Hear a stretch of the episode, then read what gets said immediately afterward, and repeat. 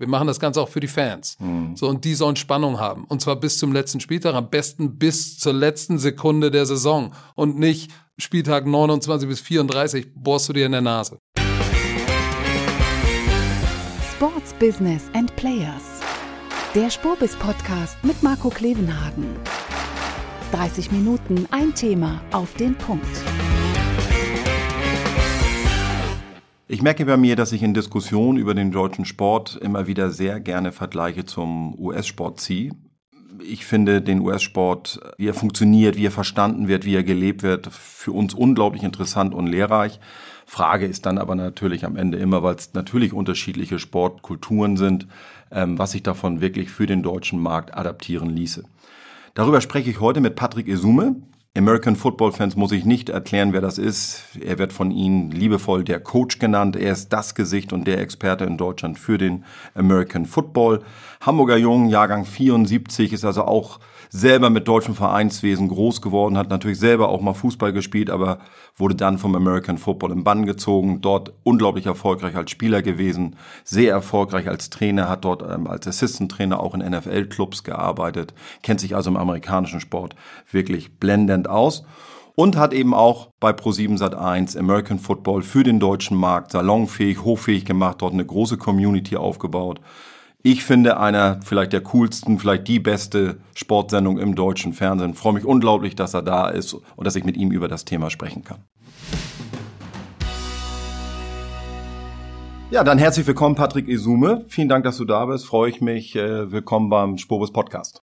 Ja, vielen Dank, dass ich hier sein darf. Ähm, wenn du bei uns schon mal reingehört hast, dann weißt du, ganz am Anfang machen wir uns erstmal ein bisschen locker. Das Warm-up. Das muss ich dir nicht sagen, warum das wichtig ist, damit wir gut reinkommen. Du bist das Gesicht und der Experte für den American Football in Deutschland. Also das da kann man, glaube ich, äh, unwidersprochen so stehen lassen. Ähm, nun sind aber nun nicht alle unserer Zuhörer im American Football zu Hause.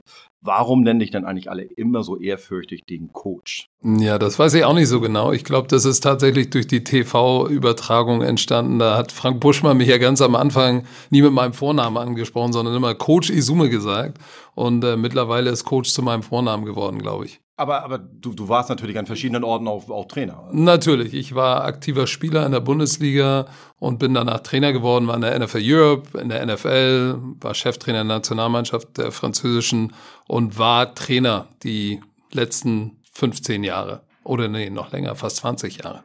Wow, also ein bisschen rumgekommen. Wie bist du denn überhaupt? Du bist, du bist ein Hamburger Jung, wir sind ähnlicher Jahrgang. Genau. Ich glaube, du bist Jahrgang 1974. Genau. Ähm, wie kommt man da zum American Football? Ja, das ist äh, natürlich habe ich wie jeder Hamburger Jung mit Fußball angefangen, den runden Ball getreten und dann irgendwann mit 18 hat mich jemand mitgenommen zum Training, weil er sagte, hey, du bist du bist schnell und und hast eine Grundaggressivität dabei im Fußball.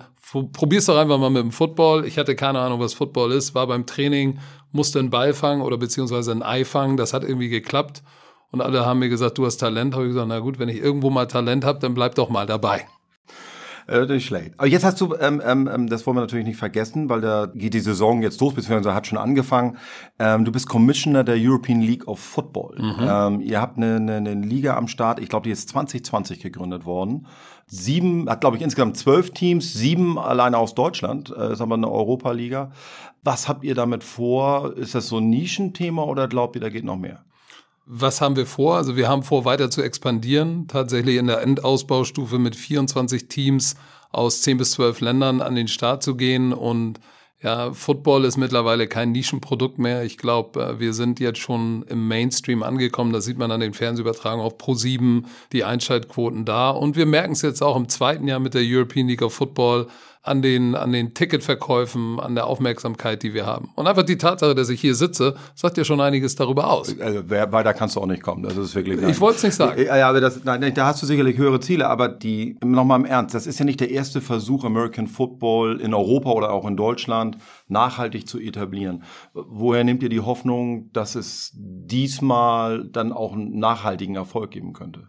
Ja, die Hoffnung kommt so ein bisschen daraus, dass wir einmal, also Jelko Kareizer, mein Businesspartner und ich, dass wir beide mit Football zu tun hatten. Jelko auf der Medien- und Businessseite, ich auf der sportlichen Seite, dass wir beide Erfahrungen haben ähm, in den letzten 20 Jahren, die wir haben sammeln können in unseren Berufsfeldern, kombiniert mit American Football. Und dann natürlich äh, die Hoffnung liegt auch darin äh, oder in der Beobachtung der medialen Aufmerksamkeit, die sich seit der öffentlichen oder seit der Free-TV-Übertragung bei Pro7 Sat1 sich unglaublich entwickelt hat. Daraus wuchs dann irgendwann der Gedanke, das könnte funktionieren und hat jetzt, glaube ich, endlich die Plattform, die der Sport braucht. Die ist jetzt da, das Feld ist bereitet, wir müssten jetzt nur noch was an den Start bringen und das haben wir dann gemacht. Das hört sich cool an, drücken wir die Daumen. Ist das, ist das denn eine, eine, eine private Liga nach amerikanischem Vorbild oder ist das eher deutsch-europäisch geprägt mit Vereinswesen? Nein, sie ist nicht deutsch-europäisch geprägt. Sie, sie geht den anderen Weg, sie geht den amerikanischen Weg mit Kapitalgesellschaften, Franchise-System und äh, kein Vereinswesen. Also es ist mal tatsächlich was ganz anderes. Dann sind wir echt gespannt, machen wir und ist eine gute Überleitung. Das Thema zum Hauptteil unseres Gesprächs, warum du hier bist. Wir wollten uns natürlich mal so ein bisschen die Frage mit dir stellen, was wir vom US-Sport, also der deutsche Sport, deutsche Sportarten vom US-Sport lernen können. Du kennst beide Welten richtig gut. Und von daher bietet sich der Vergleich an. Ich hatte mir gedacht, wir machen das vielleicht so in drei Blöcke. Einmal, dass wir den Sport betrachten, dann vielleicht Wirtschaft und hinten raus so ein bisschen die Kultur. Mhm. Hängt natürlich alles ein bisschen zusammen, ist klar. Aber dass wir da so ein bisschen Struktur reinkriegen. Wenn wir beim Sport mal anfangen, da steht ja eigentlich, dass die Ausbildung von Sportlern alleine, also in Europa, in Europa, in Deutschland durch den Breitensport initiiert und geprägt wird. Und wenn man dann gut ist, dann kommt man vielleicht durch Leistungszentren und, und Leistungsförderung weiter und im amerikanischen Sport ja von, von, von Grund auf sehr auf Elite gegangen wird. Also die Besten setzen sich dadurch schon in der Schule und dürfen dann in der Highschool spielen, dann geht's weiter ans College und dann auch Profisport, so richtig Breitensport in dem Sinne kennt man da drüben ja nicht, oder? Also was findest du, was, wo, wo kommen denn bessere Sportler bei raus? Ja, das ist, das ist eine gute Frage. Also es kommt darauf an, äh, für welche Sportart du das betrachtest. Ich glaube, beide Systeme haben ihre Berechtigung. Äh, ich bin natürlich ein Freund des Vereinssport. Ich bin ein Vereinssportkind äh, in diesem System groß geworden. So kennen wir Fußball. Ähm, in Amerika ist es natürlich anders. Durch den Highschool und durch den Schulsport und Universitätssport ist das eine andere Kultur. Beides hat seine Berechtigung und beides ist erfolgreich. Tatsächlich glaube ich, dass aber auf der sportlichen Seite der große Unterschied zwischen US-Sportarten oder US-Ligen und dem hier etablierten Vereinssport, der dann in der Bundesliga sozusagen endet, der ist doch eklatant, weil du kannst natürlich in unserem System, äh, wie zum Beispiel in der Bundesliga, gibt es kein, wirklich keine Competitive Balance, also ähm, Chancengleichheit, für die natürlich in den US-Ligen gesorgt wird durch den Salary Cap, das Draft-System, was es hier nicht gibt. Und insofern glaube ich schon, dass da der US-Sport oder die US-Ligen Vorteil haben, was auch einer der Gründe war, warum wir uns dieses Modell als Vorbild genommen haben für die European League of Football. Da gehen wir gleich nochmal im Detail im, im, im Wirtschaftsblock sozusagen nochmal drauf ein. Lass mich einen, einen Einschub noch machen, was mir als interessierter Beobachter des US-Sports, ich bin ja jetzt kein Fachmann, aber auffällt, in welchem Detailgrad dort mit Trainern gearbeitet wird. Also extremst im American Football. Mhm. Ähm, ich weiß gar nicht, wie viele Trainer arbeiten an so einem Team? Ja, so 20. Ja, also wird ja alles spezialisiert. Erstens so die Frage, ist, ist die Trainerausbildung in Amerika besser? Sind das bessere Trainer in sich? Ja, natürlich, weil der Sport da gewachsen ist. Die NFL gibt es seit über 100 Jahren, College Football gibt es seit über 150 Jahren. Das ist natürlich was ganz, ganz anderes als, als hier in Deutschland. Aber ich habe meine Frage blöd gestellt. Äh, äh, ich meine grundsätzlich die Trainerausbildung, also jetzt nicht nur auf American Football bezogen. Ja, grundsätzlich ist die Trainerausbildung, glaube ich, hier in Deutschland schon ziemlich gut. Mhm. Es gibt ja verschiedene Lizenzen, C, B und A-Lizenz. Mhm. Aber die ist in Amerika, gibt es die Art von Lizenzen nicht wirklich. Da ist es wieder Survival of the Fit ist, wer am besten ist, am meisten liefert, am meisten Siege davonträgt, der, der ist dann irgendwann äh, der Cheftrainer und hat den Job. Da ist es, die Amerikaner haben dann eine andere Herangehensweise. Wie gesagt, beides hat seine Berechtigung, weil beides funktioniert. Und diese Spezialisierungsgrade bei einer Sportart, ich weiß nicht, ist das nur American Football so extrem oder auch in den anderen Sportarten? Nee, das ist auch äh, in den anderen US-Sportarten schon so. Und ich glaube, dass, äh, oder ich stelle für mich fest, dass jetzt auch im Fußball und hier im europäischen mhm. Sport immer mehr gefragt wird. Ich bekomme die Frage ganz oft, wie können wir uns in unserem Sport hier in Europa ähnlich spezialisieren, wie ihr es im Football macht. Was können wir aus dem Football ziehen, äh, was für uns vielleicht zuträglich ist. Deshalb war ich beim HSV mhm. vor zwei Jahren und äh, da, da findet gerade eine Öffnung statt, sich offen zu machen für neue Eindrücke, auch neue Ideen. Aber es passt natürlich nicht alles aus dem Football, passt in den Fußball, aber ich glaube schon, dass es einiges gibt und Spezialisierung ist eins der Themen.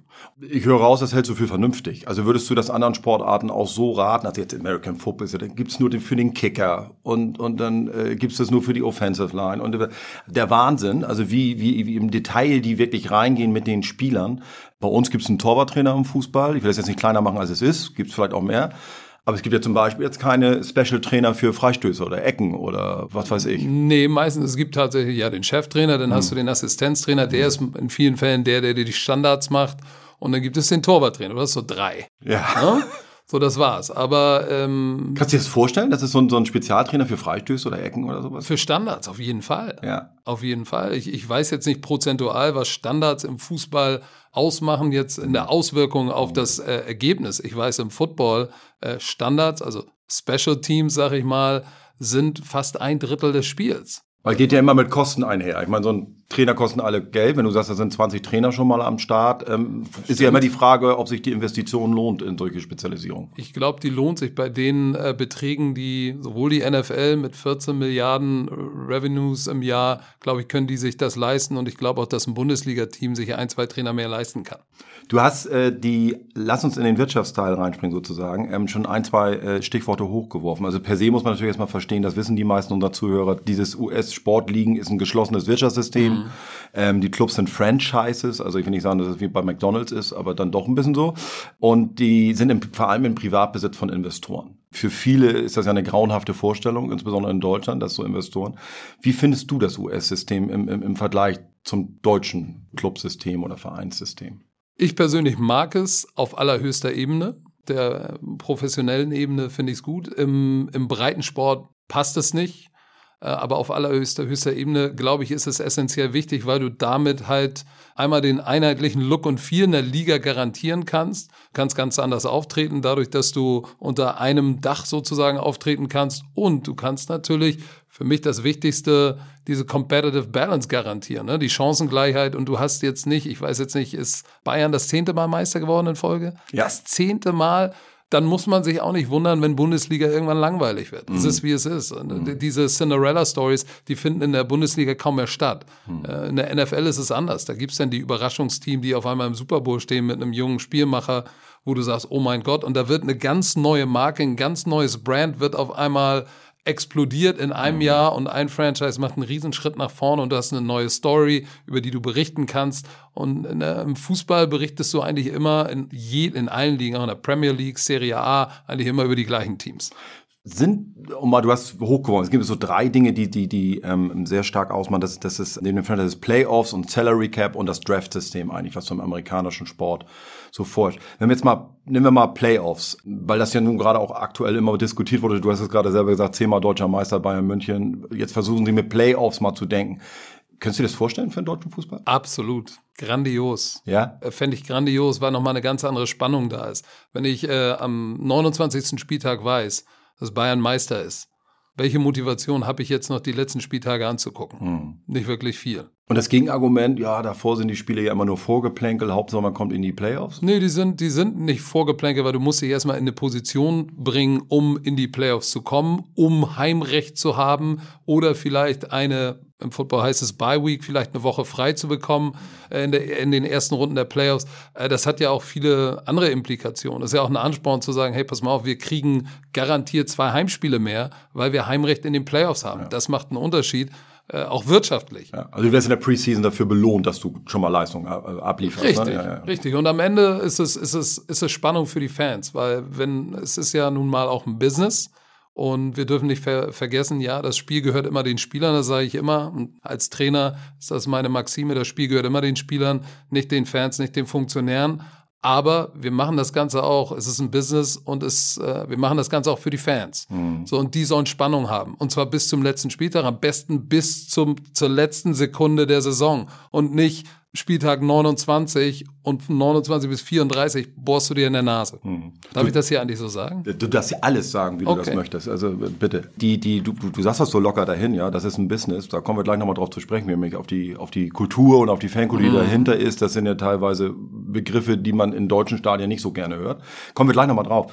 Salary Cap ist das andere Stichwort. Erklär einmal ganz kurz, kennt vielleicht nicht jeder, was da eigentlich dahinter steht, hinter dem Salary Cap. Ja, das System des Salary Cap bedeutet eigentlich nur, dass du eine Gehaltsobergrenze hast für jedes Team in deiner Liga. Das heißt, jeder hat sag ich mal, den gleichen Sack Geld, mhm. den er ausgeben mhm. darf. Mhm. Und so musst du dir deinen Vorteil tatsächlich anders erarbeiten durch gutes Coaching, gute Infrastruktur oder andere Geschichten. Aber du garantierst damit halt, dass du eine größere Streuung an Meister oder Meistertitel hast oder an Top-Teams und nicht immer das gleiche Team, weil sie das meiste Geld und somit auch die besten Spieler haben. So, und das ist eigentlich das, äh, der Grund für dieses Salary Cap, unabhängig davon, dass du äh, sicherstellst, dass äh, die Franchises sich nicht finanziell übernehmen, was wir ja auch bei einigen italienischen oder spanischen Fußballteams schon gesehen haben. Da kannst du, glaube ich, über ganz Europa einmal gehen. So, die sich massiv übernehmen ja. und auch Gehälter einfach absurd werden. Nicht Wo war jetzt zuletzt der Schuldenberg von Barcelona? Ich glaube, bei über einer Milliarde oder so. Ich habe keine Ahnung. Ja, ich habe ja, nur ja. gesehen, dass, ich glaube, Mbappé oder wie der heißt, für 300 Millionen Signing-Bonus und was, 40 Millionen oder 70 Millionen im Jahr?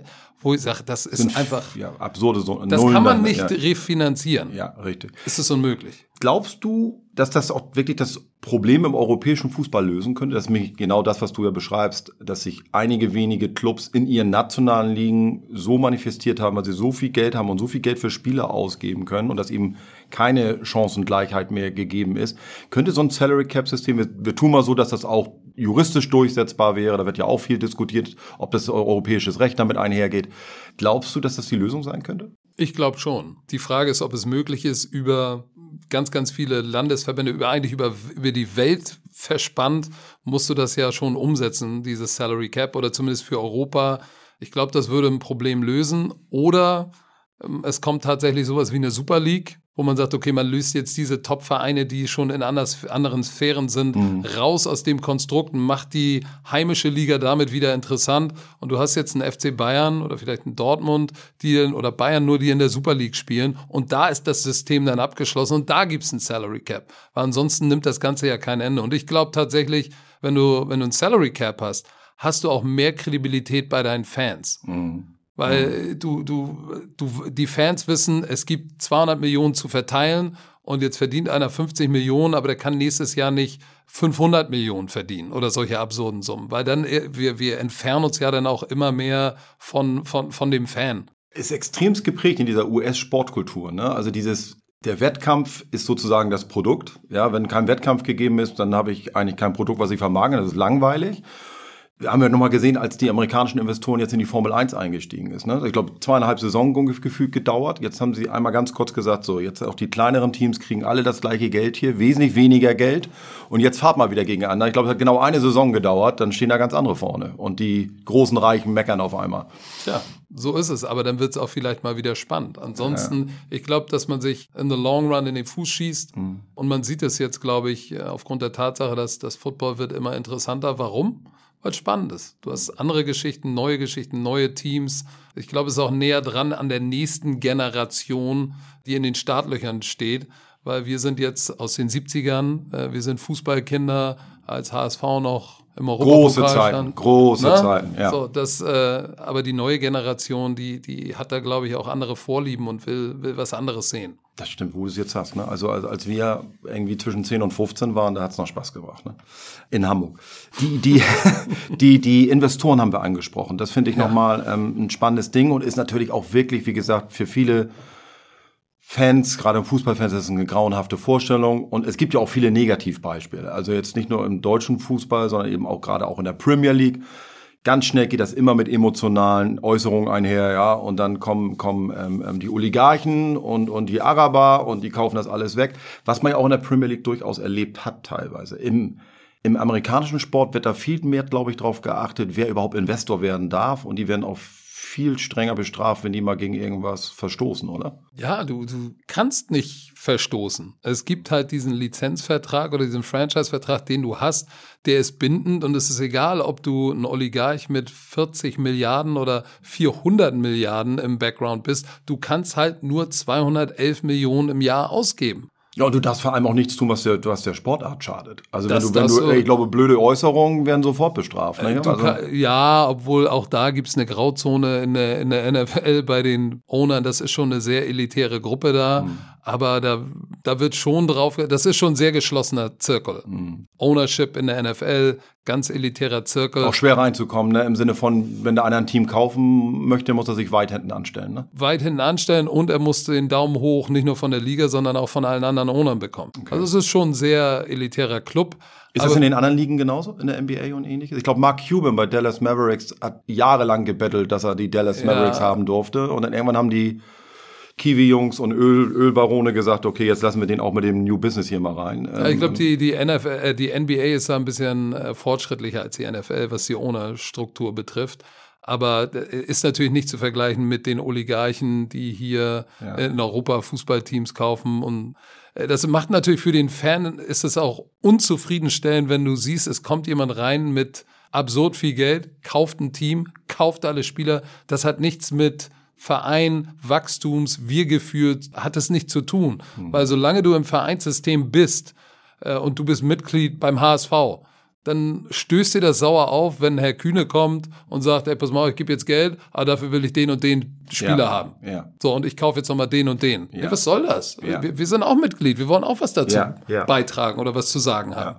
Wenn Herr Kühne nur Geld geben kann, einem GM, und der verwaltet es innerhalb des Salary Caps, ja, dann hupt auch wahrscheinlich der ein oder andere weniger, würde ich jetzt mal sagen. ja, das, ich finde, das ist ein bisschen so der Fehler, den die Premier League gemacht hat. Die haben zwar gesagt, ja zu Investoren, wir öffnen uns, aber ich finde, sie haben nicht so richtig für sich definiert, wer da rein darf und unter welchen Bedingungen und, und was das soll. Und deswegen habe ich gedacht, das, das ist so eine Sache, wenn man schon Ja sagt zu Investoren, dann könnte das amerikanische Vorbild vielleicht dazu dienen, zu sagen, ja, aber dann müssen sehr, sehr klare, strikte Regeln her, was die dürfen und was sie nicht. Ab, absolut, weil ansonsten öffnest du Tür und Tor für Pandoras Büchse, weil mhm. dann äh, explodieren die Gehälter, Spielergehälter und alles explodiert und du entfernst dich immer mehr von der Basis. Wir haben alles, was wir jetzt so ein bisschen besprochen haben, ist natürlich vor dem Background, dass die Kulturen, die dahinter stehen, die US-amerikanische Sportkultur und natürlich die europäische Kultur, sehr weit auseinander liegen vielleicht. Ähm, du hast es schon angedeutet, du hast selbst Fußball gespielt bei Union 03 Altona. Gibt's die noch? Union 03, ja, natürlich, an der Weidmannstraße. Ja, siehst du, weiß ja jeder. Ähm, ähm, was ist für dich, wenn du das so der Unterschied zwischen einem Fußballfan und einem American Football-Fan? Ah, uff, das ist das jetzt gibt's in zwei was, Sätzen. Was, ja, ne, du hast Zeit. Also, fällt dir da was auf, wo du sagst, ist es homogener zum Beispiel, der amerikanische Football-Fan? Da gibt's ja nicht diese ganzen Gruppierungen, die wir haben. Also bei uns hast du das Gefühl, es gibt die Ultra-Gruppierung, dann gibt es den latent Interessierten auf der Gegengerade, dann gibt es den Event-Fan und ist das ein bisschen homogener im amerikanischen Sport? Ja, ich glaube schon. Und das liegt halt, wie du schon sagtest, an der Kultur. Das ist im amerikanischen Sport ist der Sport als solches immer Teil deiner Jugend und Teil deines Lifestyles. Du spielst in der Junior High, in der High School, im College Football. Dir wird da schon eingebläut, hey, du bist bei der Florida State. Wir sind die Seminoles, das sind wir Gefühl. Es gibt Booster, die diese Schule unterstützen und da kommen alle mit hin. Mama, Papa, Oma, Opa, die Kinder, denen werden irgendwann Karten vererbt. Das ist, äh, das ist ein bisschen was anderes als hier in, in Deutschland aus meiner Beobachtung wenn ich dann mal beim HSV bin oder bei Pauli, dann sehe ich halt überwiegend Männer mit ihren Kumpels oder mit ihrem Sohn. Bier getrunken, 90 Minuten geschrien, Vollgas gegeben und wenn das Spiel vor der 90. entschieden ist, schnell weg, damit ich noch vom Parkplatz komme. So, das ist beim Football anders. Genau andersrum, ich fahre sehr früh zum Parkplatz. Ich, genau, damit ich da schon mit Gleichgesinnten, egal ob sie ein anderes Trikot übrigens anhaben, mit Gleichgesinnten einen schönen Tag verbringen kann. Und dann am idealerweise noch ein schönes Spiel sehe, wo mein Team gewinnt. Und wenn nicht, unterhalten wir uns danach beim Bier noch darüber, woran es gelegen hat. Und unsere Familien, unsere Kinder spielen zusammen und dann gehen wir irgendwann nach Hause. Das ist ein ganz anderer Lifestyle. Also Football ist Lebenseinstellung und nicht nur ein Sport. Ich habe das steht immer, äh, nee, immer ist falsch. Aber es gibt viele, die dann immer so sagen, ja, das ist ein amerikanischen Sport, kannst du vergleichen. Das sind ja gar keine richtigen Fans.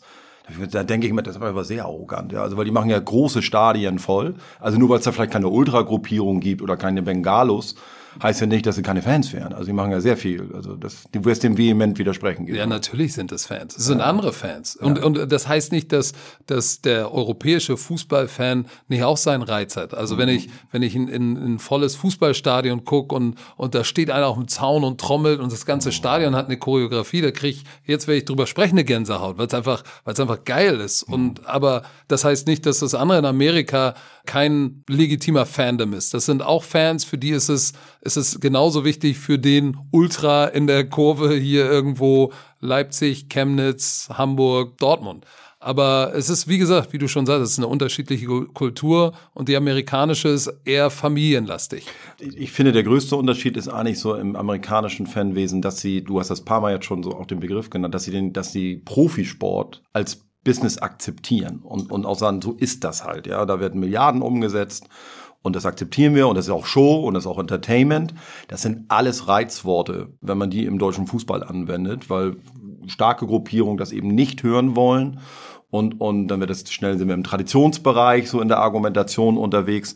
Ist das so der, der größte Zankapfel hier, dass es nicht akzeptiert wird, dass Profisport, also zumindest mal Fußball, wo es um so viel Geld geht, am Ende des Tages eben natürlich Kommerz, Entertainment und alles, was dazugehört? Ja, ich glaube, das ist, ich bin kein Experte in dem Bereich, aber ich glaube schon, dass, dass da ein Knackpunkt liegt, weil ich denke mir immer, all die, die Fußball konsumieren, machen es zum Kommerz. So, wenn es zwingt dich keiner ins Stadion zu laufen, es zwingt dich auch keiner alle Trikots zu kaufen, aber alles das, was du machst, füttert natürlich dieses Biest Profifußball. So, und du kannst irgendwann, wenn du im Mainstream Fernsehen läufst um 20.15 Uhr im DFB-Pokal, dann kommst du halt nicht drum rum. Es, es ist, wie es ist. Ähm, aber das geht wieder darauf hin zurück, dass die Kultur in Amerika eine ganz andere ist. Nämlich, das Spiel gehört den Spielern. Und die sind das Wichtigste. Und nicht wir die Fans. Das ist halt ein massiver Unterschied. Ich finde das irre, dass du das so sagst, weil du das nochmal so betonst. Ich hätte gedacht, boah, die gehen da schon sehr rüde mit den Spielern um. Da wird ohne gefragt, werden die Spieler von A nach B äh, Richtig, äh, äh, absolut. Äh, transferiert. Äh, ähm, da hat der Spieler gefühlt auch nicht so richtig groß Mitspracherecht, wenn er dann im Zirkus bleiben will. Muss er liefern. Und jetzt betonst du aber so sehr, das Spiel gehört den Spielern. Ich hätte gesagt, das Spiel gehört den Ownern. Ja, aber es, es, wir haben ja eben gerade über die Fans geredet. Mhm, mhm. so, für die Fans ist es ganz klar, in Amerika, pass mal auf, die verdienen viel Geld. Und wenn sie liefern, haben sie es auch verdient. Der kann auch im Ferrari auftauchen. Ja, der hat ja auch drei Touchdowns gemacht. Hier spielst du für den HSV, für Pauli, für Bayern, für irgendjemanden, spielst du ein Spiel schlecht, fährst mit deinem Ferrari vor. Wie kann der mit dem Ferrari vorfahren?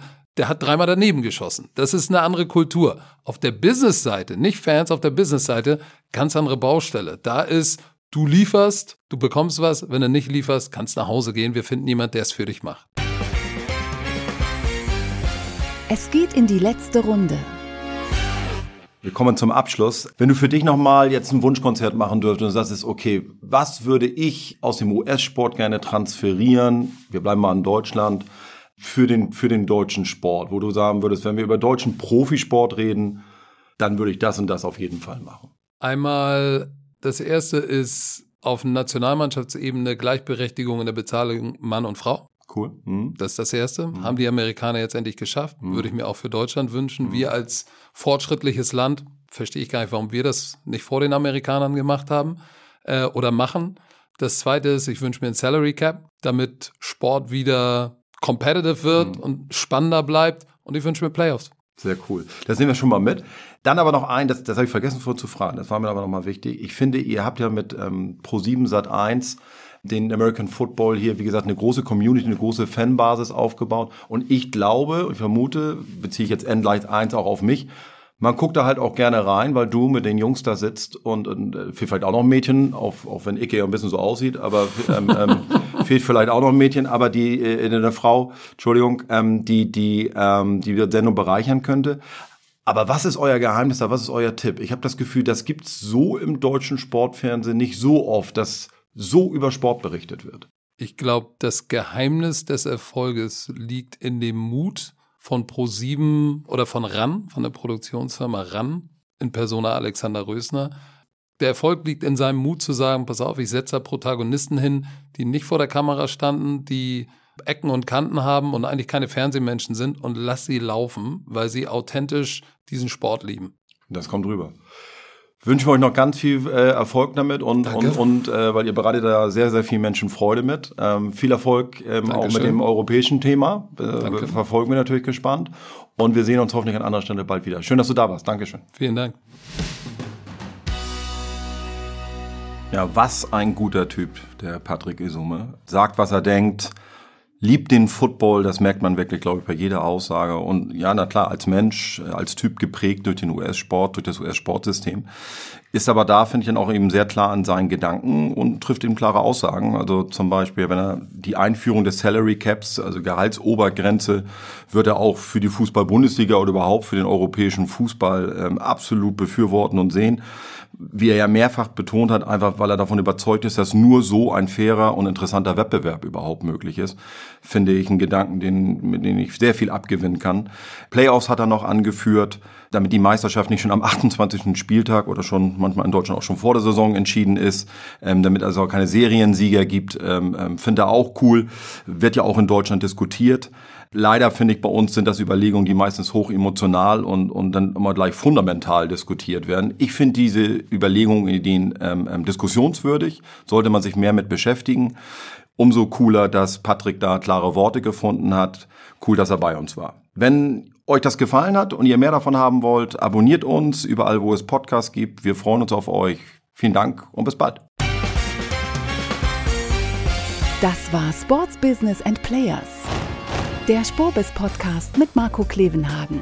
30 Minuten ein Thema auf den Punkt.